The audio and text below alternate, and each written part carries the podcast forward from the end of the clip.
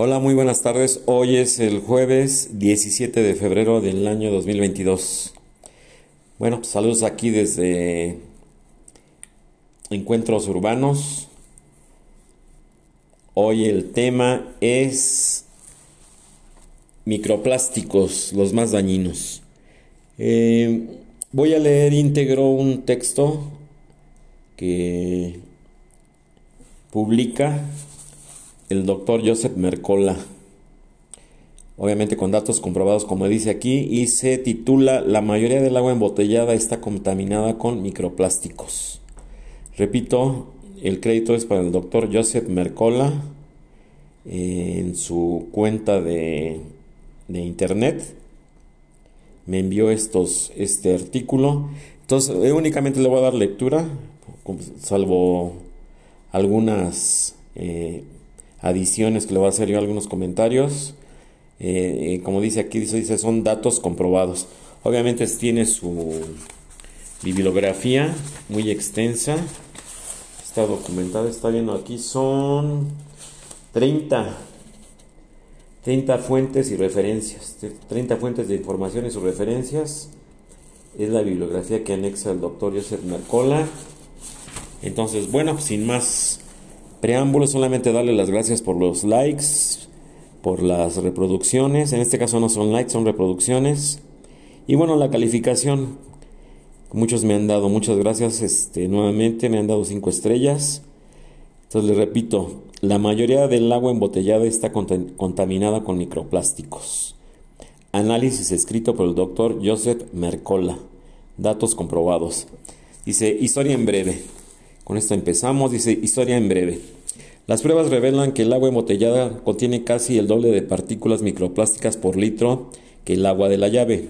Se cree que la contaminación se origina en el proceso de fabricación tanto de las botellas como de las tapas. De las mismas, obviamente. Los investigadores analizaron 259 botellas de 11 marcas populares de agua embotellada, con el fin de identificar la presencia de plástico microscópico. En promedio, el agua embotellada analizada contenía 325 piezas de, microplásticos por litro.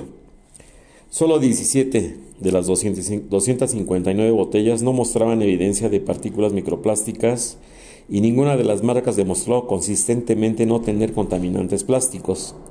La marca con el peor registro fue Nestlé Pure Life, cuya muestra más contaminada contenía 10.390 partículas de microplásticos por litro.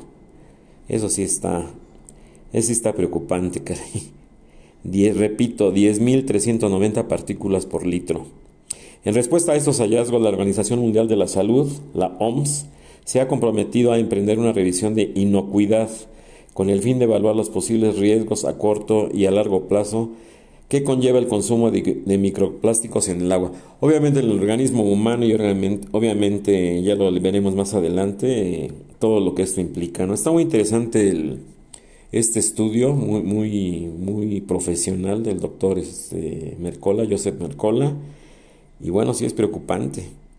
Entonces, eh, repito lo último, en, en, respuesta a estos hallazgos, la Organización Mundial de la Salud se ha comprometido a emprender una revisión de inocuidad con el fin de evaluar los posibles riesgos a corto y a largo plazo que conlleva el consumo de microplásticos en el agua.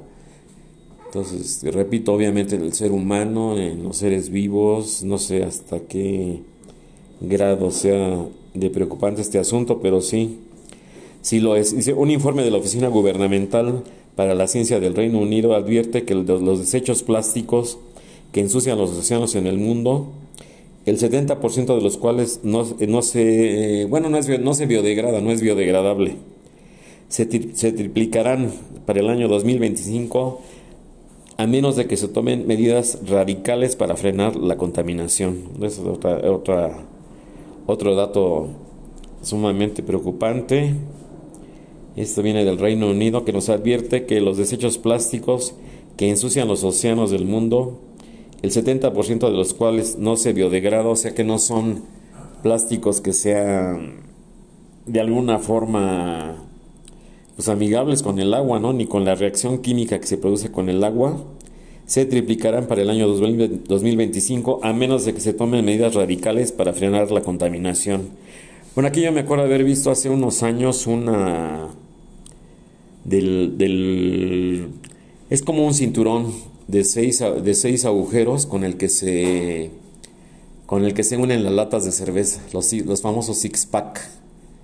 Entonces recuerdo haber visto hace unos años una fotografía de de una tortuga que de pequeña se atoró en uno de los arillos, uno de los seis arillos.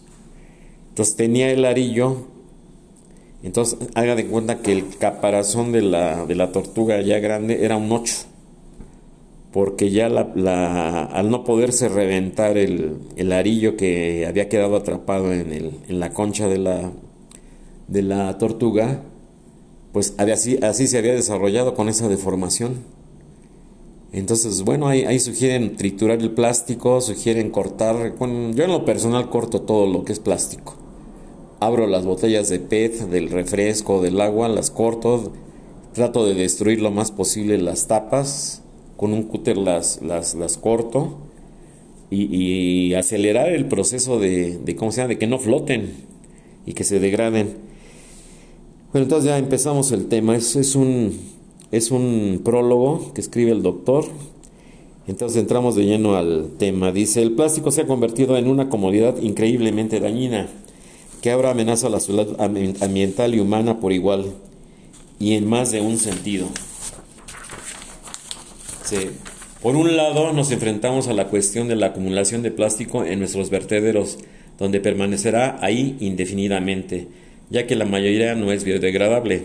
Además, los microplásticos, que son piezas microscópicas de plástico degradado, ahora atestan las vías fluviales de todo el mundo y contaminan tanto el agua potable como la vida marina. Bueno, el ejemplo que les acabo de, mencionar de la, de la fotografía esta que vi de la tortuga, ¿no? Hagan de cuenta que su, caparazón era un 8 y, y se estiraba la, el cinturón este de los six pack de plástico. Por eso yo recomiendo todo eso cortarlo con tijera o si tienen triturador en su casa, triturar todo eso para, para no seguir afectando la, la vida marina, ¿no? En este caso. Asimismo, nos enfrentamos a la problemática que de los productos químicos que son utilizados en la producción del plástico, muchos de los cuales tienen actividad que imita a las hormonas, lo que amenaza la salud animal y humana, así como la salud reproductiva. Eso también sí es muy preocupante. Es una, una actividad que imita a las hormonas, obviamente a las hormonas de los seres vivos, que lo que amenaza la salud animal y humana, así como la salud reproductiva. Bueno, pues eso sí está. Resulta inquietante que pruebas recientes han revelado que la mayoría del agua embotellada contiene contaminación microplástica, la cual se cree que proviene del proceso de fabricación de las botellas y sus respectivas tapas. La investigación sobre el agua embotellada que fue presentada por el programa de televisión Marketplace de la CBC detectó contaminación plástica en 30 de las 50 botellas de agua analizadas, siendo el rayón y el polietileno algunos de los contaminantes identificados. Incluso se encontró plástico en, el agua embotellada. Fíjese lo increíble, en los envases de vidrio. Yo pensaba que el vidrio era inocuo, que no tenía ninguna pues ninguna consecuencia, pues lo lavo, pero no. También está contaminado con con los microplásticos. Bueno, increíble, pero así es. Dice, investigadores de la Universidad Estatal de Nueva York, en representación del Orth Media, una organización de periodismo sin fines de lucro, analizaron 259 botellas de 11 marcas populares de agua embotellada, con el fin de detectar la presencia de plástico microscópico. Algunas de las marcas analizadas fueron Aquafina, Nestlé Pure Life, Evian, Dasani y San Pellegrino. En promedio, el agua embotellada en las pruebas contenía 325 trozos de microplástico por litro. Un poco más de 10 de dichos trozos medían al menos 100 micrones. El resto eran mucho más pequeños. Bueno, 100 micrones es algo que solamente se puede ver con microscopio. Y el resto eran más pequeños, no, pues imagínense. La mayoría de estos trozos son tan pequeños que no son visibles a simple vista. Para evidenciarlos, los investigadores utilizaron un tinte especial que se adhiere al plástico, combinando con un láser infrarrojo y azul, luz azul, Con ayuda de unas gafas de color naranja, las partículas se iluminan cual estrellas en el cielo cuando la muestra de agua es inspeccionada microscópicamente. Bueno, pues ya no sabemos ni lo que ni lo que estamos tomando, caray. Muy interesante el artículo, por eso me permití enviárselos. Dice, el agua embotellada está contaminada con plástico microscópico.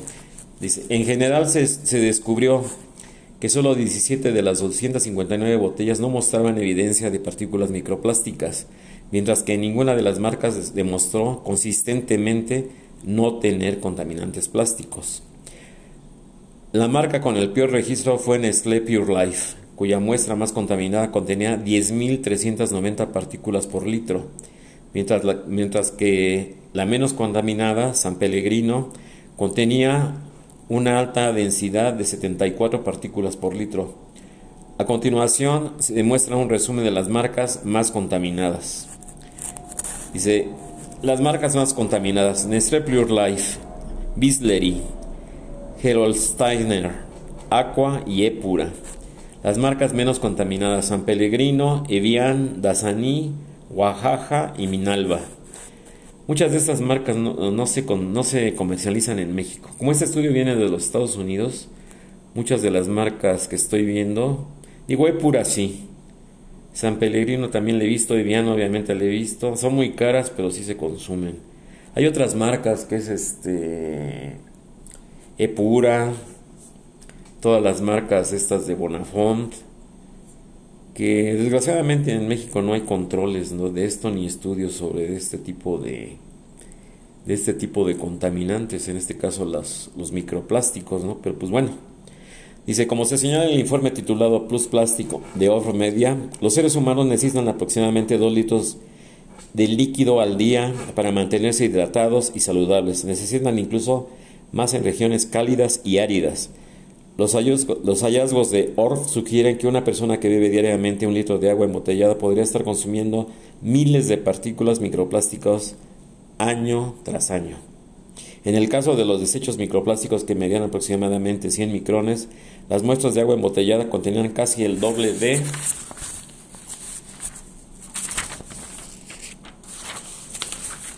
de piezas de microplástico por litro, 10.4 que las muestras de agua de la llave, 4.45.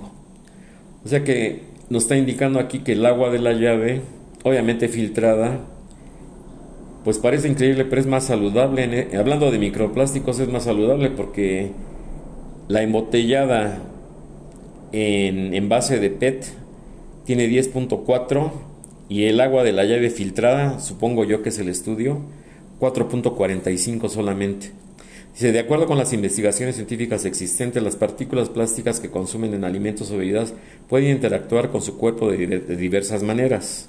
Eso sí está muy interesante. Algunas partículas pueden alojarse en la pared intestinal.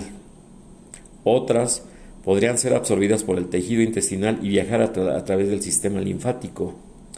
Las partículas de un tamaño aproximadamente a 110 micras, 0.11 milímetros, pueden llegar a la vena porta hepática, que transporta la sangre desde los intestinos, vesícula biliar, páncreas y vaso hasta el hígado. Bueno, pues eso sí está, sí está sumamente preocupante. Se ha demostrado que las partículas más pequeñas, en el rango de 20 micras, 0.02 milímetros, ingresan al torrente sanguíneo antes de que se alojen en los riñones o el hígado. El 90% de las partículas de plástico que encontramos medían entre 100 y 6.5 micrones. Eran lo suficientemente pequeñas para que algunas se filtraran del intestino a su cuerpo. Pues aquí están los datos, llamémoslo, llamémosle los datos duros. La afectación de los riñones, el vaso, el hígado, el intestino y bueno, pues la vesícula biliar, páncreas, pues órganos sumamente vitales para pues para cualquier ser humano. Bueno, pues continúo. Dice, la Organización Mundial de la Salud emprende una revisión sanitaria. En respuesta al informe de ORF Media, la Organización Mundial de la Salud se ha comprometido a emprender una revisión de inocuidad con el fin de evaluar los posibles riesgos a corto y a largo plazo sobre el consumo de microplásticos en el agua. En marzo del 2018, Bruce Gordon, coordinador mundial del agua y saneamiento de la OMS, declaró lo siguiente para el canal BBC de Londres en su canal de noticias. Al analizar la composición del plástico, ya sea para verificar la posible existencia de toxinas, hasta qué punto pueden llevar componentes dañinos o qué es realmente lo que las partículas pueden hacer en el cuerpo, simplemente no existe información precisa que nos lo diga. Bueno, pues ahí sí está. Imagínense. Ni en el ni en el Reino Unido, en la BBC News, pues simple y sencillamente pues no hay datos. No hay datos. Normalmente tenemos un límite inocuo, pero para tener tal límite y para definirlo deberemos entender si estos elementos son peligrosos y si se presionan en el agua en concentraciones peligrosas. El público obviamente se preocupará ante la posibilidad de que esto los enferme a corto, mediano o largo plazo. La OMS rápidamente se puso a trabajar en su revisión y obtuvo 50 estudios que encontraron sobre microplásticos perdón, que contaminan el agua dulce, el agua potable y el agua embotellada. Más tarde y solo un año después concluyó que actualmente no hay evidencia que sugiera un riesgo para la salud humana asociado con los microplásticos y vio películas en el agua, en el agua potable. La directora de la Salud Pública de la OMS, la doctora María Neira, reconoció eh, ante la cadena NPR que los microplásticos son ubicuos en agua dulce, aguas residuales, alimentos, aire, agua embotellada, agua del grifo y más. Y que las conclusiones de la, de la OMS en el informe se basan en información incompleta. O sea que hasta en el aire, hasta en es que son nanopartículas. Son nanopartículas y como dice aquí, agua dulce, aguas residuales, alimentos, aire, agua embotellada, agua del grifo y más. Bueno, ese más, pues no sé qué, qué, qué, qué tanto más será, pues ya prácticamente está hablando de, está hablando de todo. Y aunque lo dijo a NPR, que necesitamos saber más sobre la contaminación por microplásticos en el agua potable, era mucho más importante concentrarse en los patógenos infecciosos en el agua. Más, específica, más específicamente, el informe de la OMS decía, el riesgo de los microplásticos se considera mucho más bajo que el riesgo bien establecido que plantean las altas concentraciones y la diversidad de patógenos en los desechos humanos y de ganado en las fuentes de agua potable. Bueno, sí, la contaminación de los mantos freáticos que se ha dicho hasta el cansancio, de toda la gente pues de las zonas donde no hay infraestructura, ¿no? Red de drenaje, alcantarillado, toda la gente que defeca al aire libre, los animales, pues todo eso se filtra, llega a los mantos freáticos y obviamente contamina los manantiales o las áreas donde se encuentra en, la, en los estratos eh, subterráneos de, la, de los pozos o de los mantos freáticos lo que después se consume en agua potable o agua tratada, como se le dice, no agua de la llave o agua del grifo. Se prevé que los desechos plásticos en los océanos del mundo se tripliquen para el 2025. En otras noticias relacionadas con este mismo tema, el informe de la Oficina Gubernamental para la Ciencia del Reino Unido advierte que los desechos plásticos que ensucian los océanos del mundo, el 70% de los cuales no son biodegradables, se triplicarán en el año 2025 a menos de que se tomen medidas radicales para frenar este tipo de contaminación. En la actualidad, aproximadamente 150 millones de toneladas de plástico contaminan nuestros océanos. 150 millones de toneladas de plástico contaminan nuestros océanos y aproximadamente 8 millones de toneladas se agregan cada año. La ciudad de Ontario, por sí sola, Ontario obviamente en Canadá, por sí sola arroja un estimado de 12.000 botellas plásticas cada cuatro minutos. es una contaminación bárbara, no es una barbaridad. Y es lo que les decía, destruir las botellas, porque la botella flota, la mucha gente le vuelve a poner el... son objetos que se le llaman de un solo uso, de uso inmediato. Uno se toma la botella de agua de la marca que ustedes quieran, con más o menos microplásticos, contaminación o lo que ustedes quieran, pero el problema también es el envase, porque son de uso inmediato y de desecho inmediato. Entonces, ¿qué sucede? Que así como la tomó uno, ¿sí? le pone el tapón y así se va la basura. Entonces esto flota y al no haber un corte o al no haber, una forma de, de degradarla o de destruirla, pues ahí están flotando en el océano. Eso está preocupantísimo, de veras. Es impresionante. 150 millones de toneladas de plástico. Son datos duros muy, muy impactantes, la verdad. A este ritmo, las estimaciones del Foro Económico Mundial sugieren que para el año 2050 nuestros océanos contendrán más plástico que peces en peso. Imagínense eso nada más. Hoy por hoy existen ciertas regiones oceánicas donde el plástico supera al plancton por un, factor de proporción de 6 a 1. No, pues ya se quedaron sin alimento muchos, muchos animales marinos. Hay más plástico que plancton, imagínense. Un informe elaborado en conjunto por el Foro Económico Mundial y la Fundación Ellen MacArthur bajo el título de New Plastic Economy, Rethinking for the Future of Plastics, fue elaborado en el año 2016 como parte del proyecto Mainstream, una iniciativa global para la participación de múltiples industrias y que fue lanzada en el año 2014 con una visión de una economía global en la que el plástico nunca se vuelva basura y describe los pasos concretos para lograr el cambio sistemático que se necesita. Bueno, yo aquí en México, yo creo que es en menor escala, obviamente. Me ha tocado ver cuando circulo en, pues en las calles, en, en, las calles de la Ciudad de México, me ha tocado ver, eh, no son exactamente camiones, son pequeñas camionetas con un remolque que van atestadas de, de pues que se le llamará costales, sí son costales como de, como de plástico también, llenos de, botellas, llenos de botellas con sus tapas. Entonces, bueno, voy a, voy a tomar la iniciativa de preguntar a ver si puedo investigar.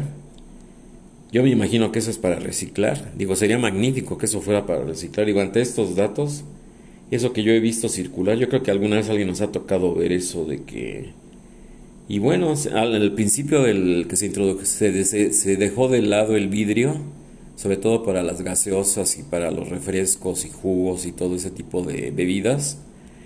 Se habló de que se iba a reciclar el, el PET, que es el material con el que está hecho el, los envases y las tapas. En, en los centros comerciales al principio me acuerdo que cuando llegó Walmart, Walmart a México, eh, allá había recolección de PET y con el paso de los años pues, se, se, quitó todo eso. No se le dio, no se le dio difusión o no se le dio apoyo económico, no sé qué sucedió en México, pero sí hubo por ahí una intentona ahí de como de que tomar conciencia de esto. Bueno, pues continúo. Dice, un problema fundamental es el hecho de que cada año desechamos hasta 120 mil millones de dólares en plástico. Imagínense. 120 mil millones de dólares en plástico. Para controlar este tipo de contaminación se debe reducir el hábito de desechar el plástico. Para lograrlo el informe propone una nueva economía circular en la, que, en la cual los materiales sean reutilizados y readaptados el mayor tiempo posible y si es posible indefinidamente. Bueno, pero es que qué uso le podría dar uno a eso, ese, es el problema. digo, no sé, yo creo que el 80% del, de la gente lo, lo, arrojamos a la basura. Y yo repito, ¿eh? o sea, trato de destruirla con un cúter, le hago, destruyo el arillo que trae en el sello de la tapa, lo, lo corto con tijeras y la tapa la, la corto también con tijera, es muy fácil y si lo que es el envase, el PET, lo, lo, le hago varios cortes con el cúter, con mucho cuidado obviamente para no, para no causarse una, una lesión y hacer el que sea más fácil la degradación del, del, del, envase. Porque repito, son de consumo inmediato. Entonces, bueno, me tomo la bebida, la cierro, le pongo el tapón y la arrojo a la basura. Entonces, pues estamos así como que como que es un flotador, como que es una es una es una es un envase que va a tardar es pues no sé, cuando menos 100 años en en desintegrarse y se me hacen pocos. La mayoría de los envases de plástico se utilizan una sola vez, bueno, lo que le estaba yo diciendo. Dice, la mayoría de los envases de plástico se utilizan una sola vez, por lo tanto el 95%, por, del, el 95 del valor de este plástico se pierde inmediatamente después de su primer uso. Sí, son, son de un uso único, son artículos de uso único. Se toma uno la bebida y a la basura. Dice, la economía de, nuevos plásticos descrita en este informe prevé un replanteamiento fundamental para los envases de plástico y plásticos en general un nuevo modelo basado en generar opciones efectivas para el plástico tras su uso, reducir drásticamente las fugas del mismo en los sistemas naturales, sobre todo en los océanos, y encontrar alternativas al petróleo y gas natural como materia prima en su producción, señala el comunicado de prensa. Bueno, pues es que dicen, dicen, dicen mucho, pero yo, por lo menos en México, no veo que se haga, que se haga algo, algo realmente bien estructurado. Bueno, pues continúo. Lograr el cambio sistémico necesario para cambiar la cadena de valor mundial del plástico requerirá grandes esfuerzos de colaboración entre todas las partes interesadas en dicha cadena. Empresas de bienes de consumo, productores de envases y fabricantes de plásticos, empresas dedicadas a la recolección, clasificación y reprocesamiento. Bueno, es el reciclaje que les hablaba yo, ¿no? ciudades, legisladores y las ONG, organizaciones no gubernamentales. El informe propone la creación de un medio de coordinación independiente para establecer la dirección, normas y sistemas comunes, así como superar la fragmentación y fomentar las oportunidades de innovación a gran escala. De acuerdo con las recomendaciones del informe, la Fundación Ellen MacArthur establecerá una iniciativa para actuar como un mecanismo de diálogo global de cadena de valor cruzado e impulsar el cambio hacia una nueva economía de plásticos. Bueno, eso suena muy, muy, muy excelente. ¿eh? Ojalá que sí. Ojalá que sí se concrete. La mancha de basura del Pacífico contiene mucho más plástico de lo que se pensaba. Otro inquietante estudio sugiere que la gran mancha de basura del Pacífico, 1.6 millones de kilómetros cuadrados, ay caray, 1.6 millones de kilómetros cuadrados, casi 618 mil millas cuadradas ubicada en el área oceánica entre Hawái y California, puede contener de 4 a 16 veces más plástico que el estimado en estudios previos. O sea que es una isla flotante, una isla de 1.6 millones de kilómetros cuadrados. Pues ya, ya casi, casi ¿Qué será? No tengo, no tengo el dato, pero 1.6 millones de kilómetros cuadrados, pues estamos hablando de un área muy, muy cercana a Australia. Digo, no, no quiero exagerar, pero, pero yo creo que por ahí, por ahí andamos, dice. Dicha conclusión fue deliberada tras recabar tanto los datos de la encuesta aérea como los de la captura neta y crear un modelo informático para estimar la carga total. De acuerdo con estas estimaciones se calcula que la densidad de la basura plástica es de aproximadamente un kilo de plástico por kilómetro cuadrado perdón, alrededor del perímetro, mientras que excede los 100 kilos por kilómetro cuadrado en el centro del giro. No, pues ese es un, es un mundo de plástico, caray. Sí, si lo vuelvo a leer porque sí está, no está como que muy claro. de acuerdo con las estimaciones se calcula que la densidad de la basura plástica, o sea, el volumen de la basura plástica, es de aproximadamente un kilo de plástico por kilómetro cuadrado alrededor del perímetro, obviamente de la masa, de la masa, de la masa que estamos hablando que está en el mar entre Hawái y California. ¿Sí? mientras que excede los 100 kilos por kilómetro cuadrado en el centro del giro, en el centro de la, de la masa. 100 kilos. No, pues es, que el plástico, es que el PET no pesa nada, son, el envase son gramos, pero 100 kilos de eso son miles, miles o cientos de miles de botellas. En total se cree que esta mancha de basura contiene más de 78.082 toneladas, 79.000 toneladas métricas de basura de plástico y posiblemente contiene hasta 142.198 toneladas, 129.000 toneladas métricas, más de las tres cuartas partes de toda esta, no pues es, es una mini isla, llamémosle así, basura, esta basura son piezas que miden más de 5 centímetros, Se cree que alrededor del 8% de la masa total son microplásticos. No, pues sí está sumamente preocupante. Bueno, entramos ahora a lo más a lo más álgido de este de este informe del doctor Mercola. Ya llevo media hora, ya me voy a apurar. Dice, las microperlas y microfibras también representan graves riesgos ambientales. Además de toda esta basura oceánica a gran escala, también tenemos que lidiar con las microfibras y microperlas. Aunque los microplásticos en el agua embotellada se consideran productos derivados de procesos de fabricación, las vías fluviales, o sea, los ríos, en el mundo también contienen microplásticos, sobre todo provenientes de las prendas de vestir y de productos para el cuidado personal que amenazan el ecosistema en general. Los diminutos gránulos de plástico se encuentran en los jabones líquidos para el cuerpo, exfoliantes faciales y pasta de dientes. Viajan a través de las plantas depuradoras y atestan los estómagos de la fauna marina con plástico, que actúa como una esponja para, para otras toxinas. ¡Wow! No, pues eso sí está. Se viajan a través de las plantas depuradoras y atestan los estómagos de la fauna, o sea que las focas, las pues toda la fauna marina, ballenas, todo están comiendo puro plástico. En resumidas cuentas, atestan los estómagos de la fauna marina con plástico que actúa como una esponja para otras, otro tipo de toxinas. Entonces está terrible. Según un informe emitido en 2016 por National Geographic, se estima que para el año 2012 se utilizaron 4.360 toneladas de micropelas en productos para el cuidado personal a la venta en la Unión Europea. Y todos terminan en el desagüe. Un estudio del 2015 estima que posiblemente, que posiblemente perdón, hay hasta 236.000 toneladas de micropelas atestando las columnas de agua de nuestros océanos.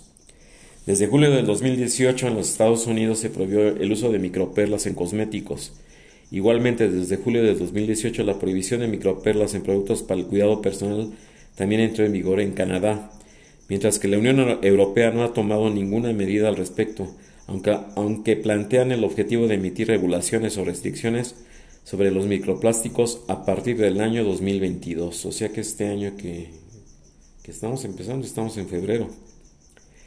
Este es un inicio prometedor, pero la pregunta sigue siendo cómo eliminar el microplástico que ya está presente en nuestras vías fluviales, o sea, en nuestros ríos, según lo informado por National Geographic. Sí le digo que es un artículo muy interesante, pero, pero sumamente preocupante.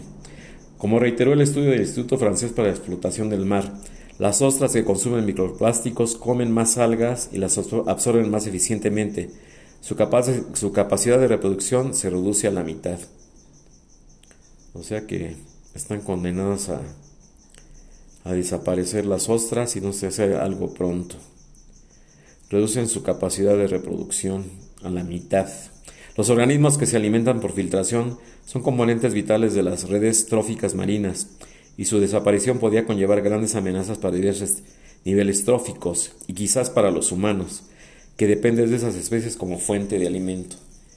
Pues yo siempre he sido muy reacio a, soy sincero, a consumir productos marinos. Número uno por las latas, por el plomo de las latas. Obviamente el sushi ni de broma porque es pescado crudo, sin cocer. Entonces yo al sushi sí, en lo personal, pues no, no, no, no me atrae para nada.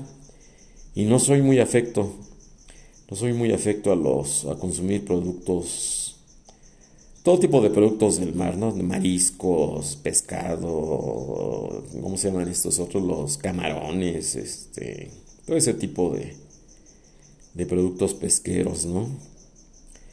Otra preocupación es que los químicos que contienen microplásticos están causando complicaciones reproductivas en las ostras, que es un punto fundamental. Se ha encontrado que las toxinas químicas como el DDT y el BPA se adhieren a las partículas microplásticas, que luego ingresan a la cadena alimenticia cuando son consumidas por organismos acuáticos y que posteriormente se acumulan en aves, peces, mamíferos marinos y lo más seguro que también en los humanos. No, pues esto está... esto está terrible, caray. Las fibras acrílicas contribuyen a la contaminación ambiental. Con respecto a las, microfibras liberadas por la ropa, las fibras acrílicas liberan las mayores cantidades. Las pruebas revelan que cada vez que se lava una chamarra de lana sintética, Esta libera 1.7 gramos de microfibra y cuanto más vieja sea la chamarra, más microfibras se liberarán. Asimismo, diferentes tipos de máquinas liberan diferentes cantidades de fibras y productos químicos de su ropa. las máquinas de carga superior, o sea, las lavadoras de carga superior, liberan aproximadamente 530% más microfibras que los modelos de carga frontal, los de ventanilla, las lavadoras de ventanilla o de escafandra, como le nombran.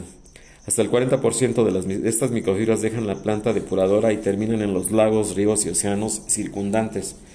Para abordar el problema, los científicos exhortan a las empresas de, electrodomésticos para, este, para que instalen en sus máquinas filtros para capturar todo este tipo de microfibras. No, pero ¿qué filtro?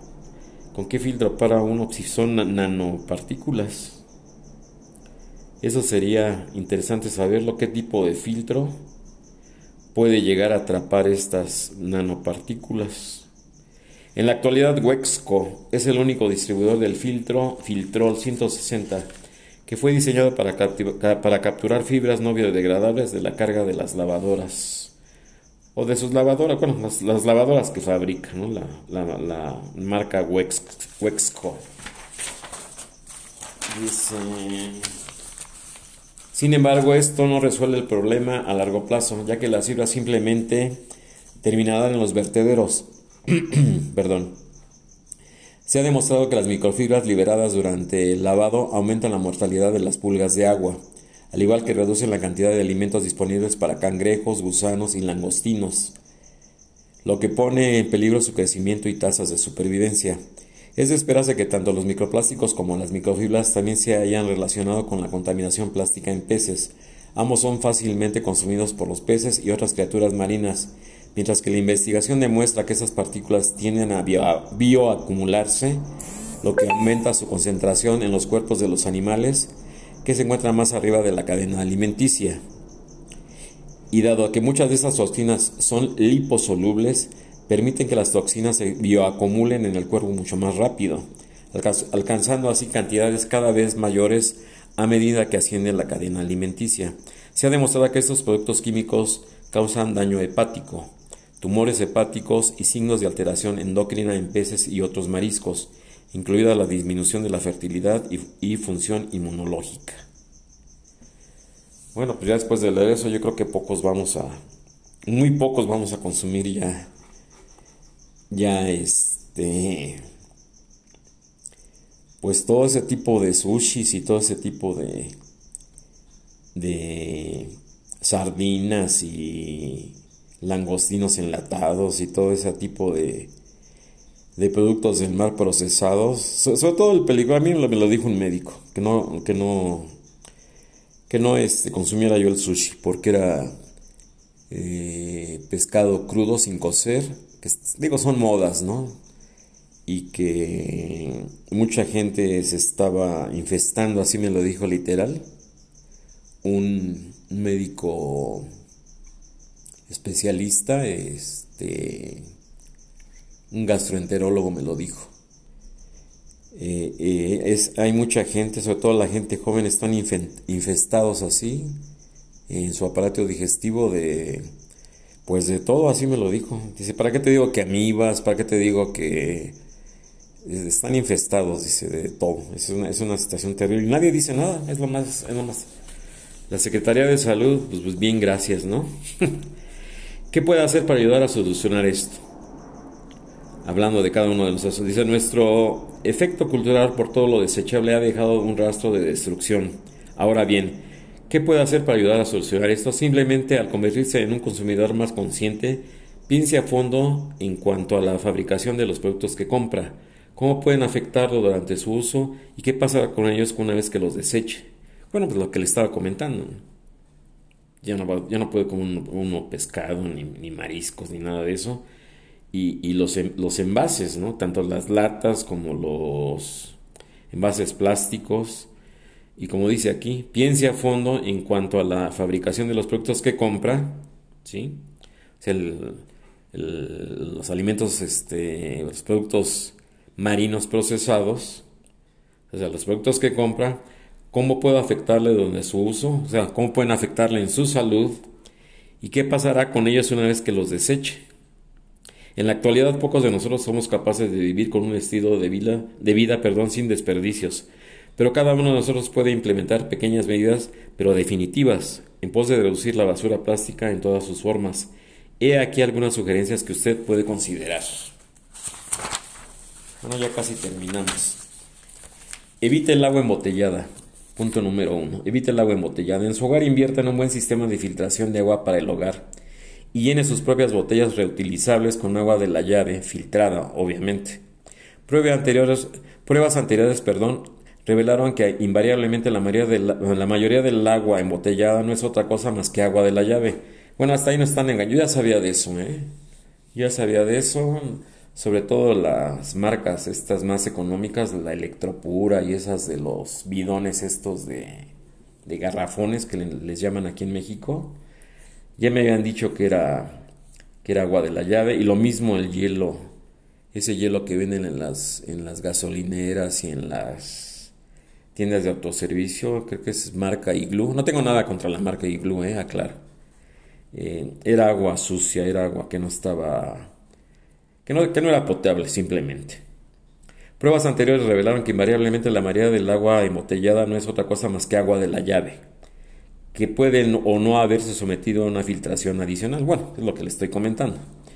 Con más de 267 toxinas presentes en el agua de la llave, junto con docenas de contaminantes, pesticidas y material radiactivo, vale la pena invertir en la instalación de un filtro de alta calidad en su hogar y llevar consigo su propia agua donde quiera que usted vaya. 2. Reduzca el uso de todo lo que esté hecho de plástico. Compre productos que no estén hechos o empacados con este material y aunque, aunque estos elementos son casi infinitos, he aquí algunas ideas. Utilice bolsas de compra reutilizables para los comestibles.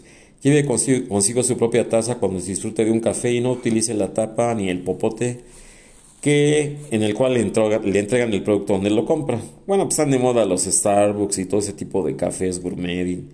bueno, pues lleva uno su taza y ya no tiene uno problema. Digo, es una, una propuesta muy, muy, muy inteligente. Almacenen los alimentos en envases de vidrio o frascos de conservas en lugar de contenedores de plástico o bolsas. Sí, los famosos Tupperware y todo eso, pues. Y máxime si se calientan con el microondas y todo ese tipo de, de contenedores de, que, son, que son fabricados especialmente para el microondas. Hay una línea de, de ese tipo de, de, platos y bowls como tazones para calentar la comida en, en el microondas, microondas perdón, que reacciona precisamente con, con el bombardeo de las, de las microondas, del magnetrón. Lleve consigo su propio recipiente para sobras. No pida que envuelva su ropa en plástico cuando la, cuando la lleve a la tintorería. Bueno, si es la cubierta que le ponen a los trajes, a las camisas, todo eso. Bueno, pues sí. Evitar, dice, evite artículos para el cuidado personal que contengan microperlas. Muchos productos publicarán en su etiqueta que contienen microperlas, aunque también pueden aparecer como polietileno o polipropileno en la lista de ingredientes. Evite la ropa de microfibra y o con, menor frecuencia posible. Lo ideal es, es que adquiera usted ropa 100% orgánica, teñida con tintes naturales y sin sustancias tóxicas. Bueno, así yo vi un reportaje, eso tiene toda la razón de la gran contaminación que se produce sobre todo en el estado de Puebla, donde están las grandes fábricas de mezclilla que exportan a todo el mundo y el teñir la mezclilla y el bueno se habla de hasta lagunas azules y ríos azules en el estado de Puebla donde están estas grandes fábricas de mezclilla que se exporta se fabrica en México y se exporta al mundo entero para fabricar los famosos este pantalones vaqueros o jeans, como le dicen allá en otros lugares.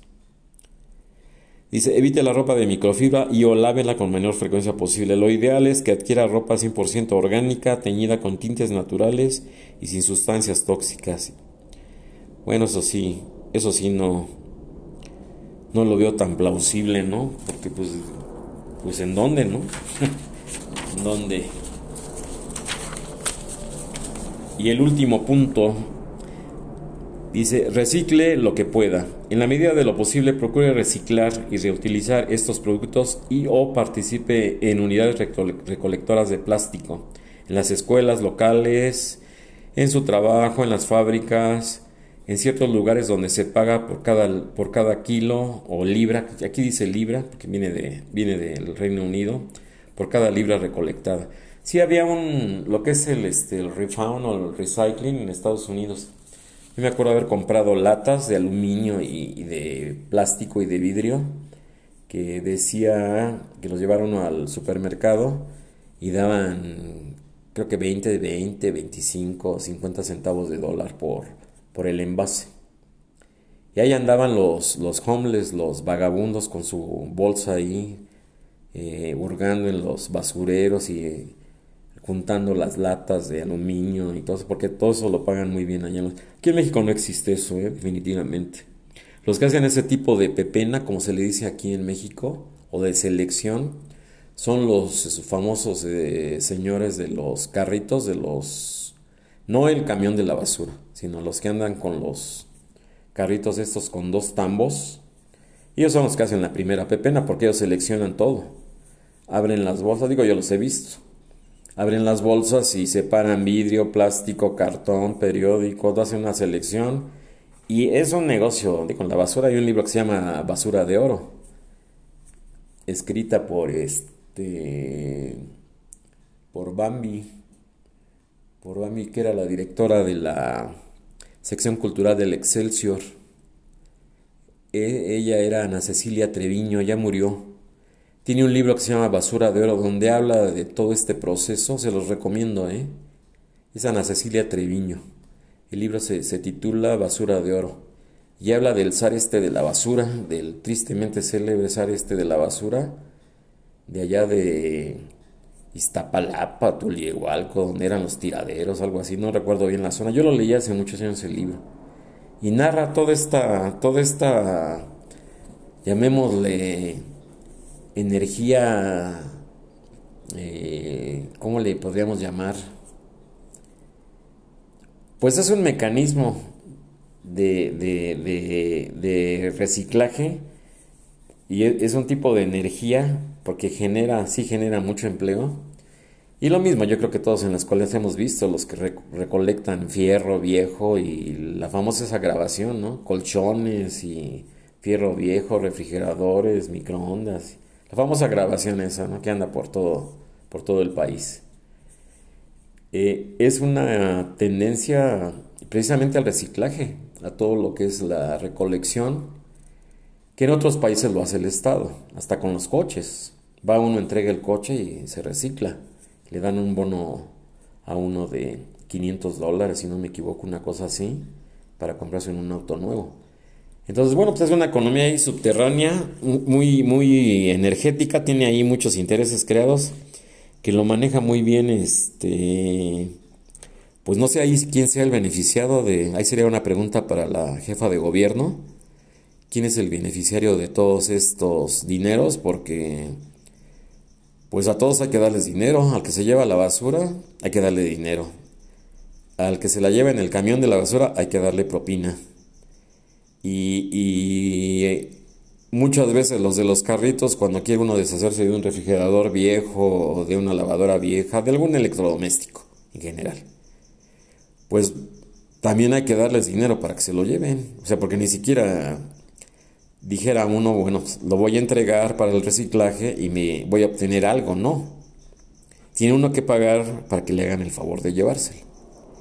Entonces ellos los llevan a unos centros que ellos los denominan así coloquialmente pesaderos, donde ahí está todo el fierro y ahí están desmantelando. Yo los he visto, ¿eh? Yo los he visto.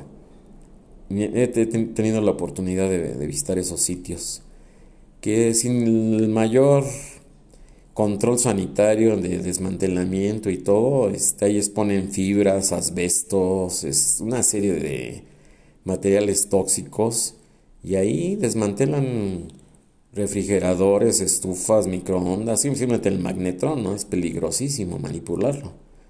Desarman a marrazos de todo, destruyen todo y recuperan el metal. Y ahorita lo más codiciado es el aluminio y el vidrio. Y el, el aluminio y el vidrio, sí, estoy bien, el aluminio, el vidrio y sobre todo el cobre. El cobre es casi casi como que... Pero el aluminio y el cobre es lo más, lo más este, preciado ¿eh? en, estos, en estos momentos. Bueno, pues este es el punto final de esta charla. Espero que les haya gustado. Está, está muy, muy preocupante, está muy para concientizar. Está. Yo desde que lo, lo recibí me interesó mucho compartirla con ustedes. Y bueno, no me resta más que darle las gracias, darle gracias también al, al doctor Joseph Mercola, ¿sí? Por tener la valentía de, de, digo, porque dice los nombres de las compañías, todo eso. Obviamente no habla del caso de México, digo, sí lo aclaré. Digo, porque aquí no hay control de, de nada, ¿no? Aquí, aquí, este, pues bueno, yo ya sabía lo que dice este artículo, esta investigación, que es una investigación muy seria. Dice aquí datos, datos comprobados. Análisis escrito por el doctor Joseph Mercola. Yo sabía eso de las supuestas aguas embotelladas. Ya no digo marcas porque digo, bueno, que eran, eran agua de, la llave, como se dice coloquialmente, o del grifo, ¿no? Como se dice en otros, este, en otros países. Así literal, ¿eh?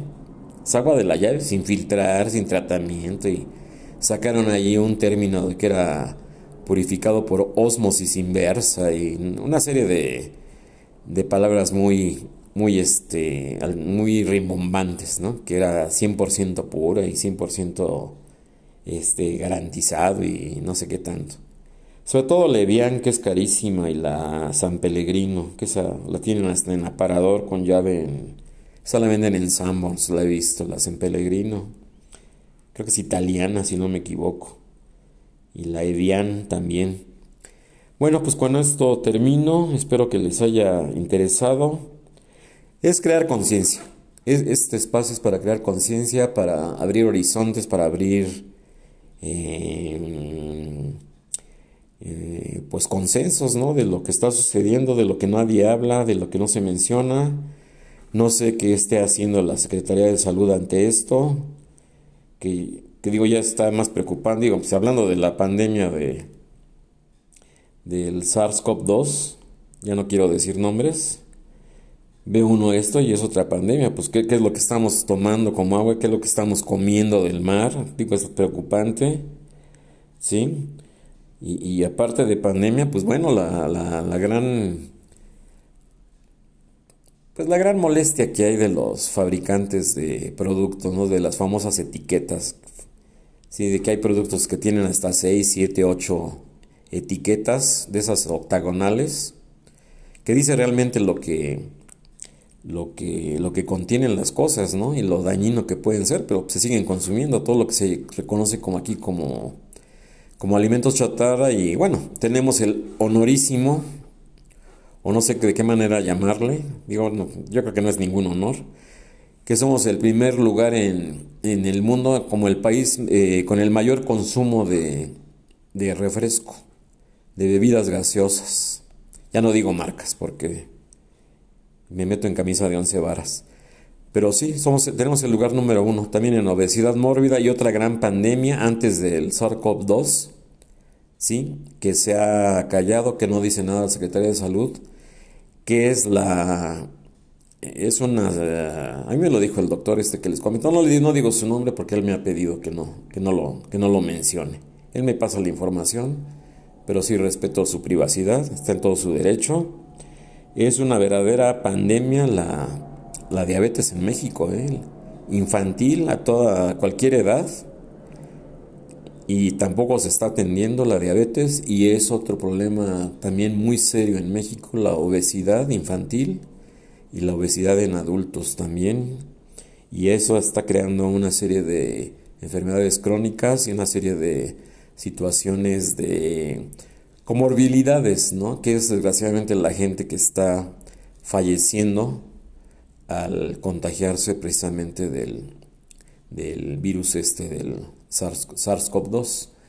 Entonces, pues bueno, hoy así como que, el tema estuvo entre científico, de salud pública, de concientización, de ecología, como que se trataron muchos temas en uno solo.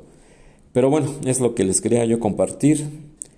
Sí, les recomiendo la página del doctor Joseph Mercola, lo pueden encontrar en, en, este, en internet tiene unos reportajes extraordinarios, ¿eh? pero extraordinarios.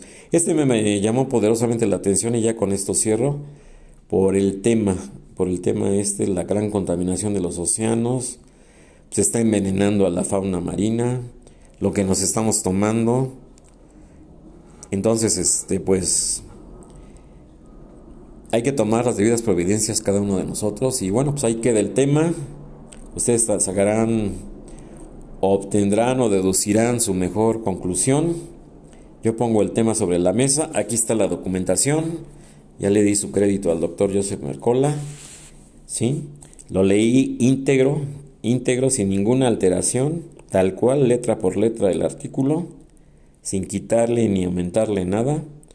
Y bueno, pues así están las, así están las cosas en este aspecto de la situación de los microplásticos, de las, las nanopartículas y todo lo que ya, ya hablamos, ¿no? De todo lo que se deriva de la, de la, gran, la gran contaminación. Imagínense, ya, ya hay más este, microfibras que microfibras y microplásticos que plancton en el mar, con lo que se, con, con lo que se alimentan muchas muchas especies marinas, muchos peces con el plancton. Pues así, así la situación. Bueno, pues con esto, con esto termino, cierro el tema, el tema de los microplásticos y les doy las gracias por su atención y hasta la próxima. Muchas gracias, hasta luego.